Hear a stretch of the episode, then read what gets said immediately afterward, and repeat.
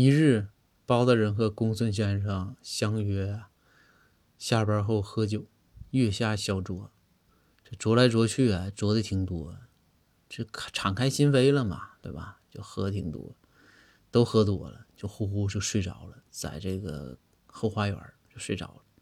第二天，展昭带人过来收拾这个残局啊，这包大人和公孙就醒了。醒了之后啊，就说：“哎呀，这咋回事？这脑子也疼。”然后就看展昭收拾的时候呢，就看说是展昭说：“这哎呀，这酒瓶子里边这酒瓶挺沉呢，这还有酒啊。”再一看里边全是石头子儿。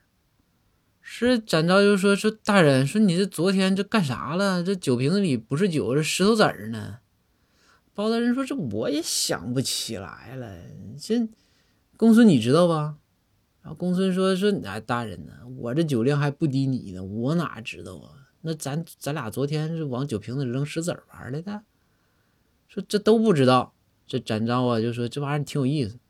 然后展昭呢，就把昨天伺候酒局的小厮给喊过来了，说你你给讲讲这二位大人这是咋回事？这酒瓶。然后这小厮就说说啊，说那个启禀各位大人啊。”昨天呢，这包大人和公孙先生啊，确实喝的有点多，然后再要酒吧，太晚了，没有酒了，还剩点酒底子。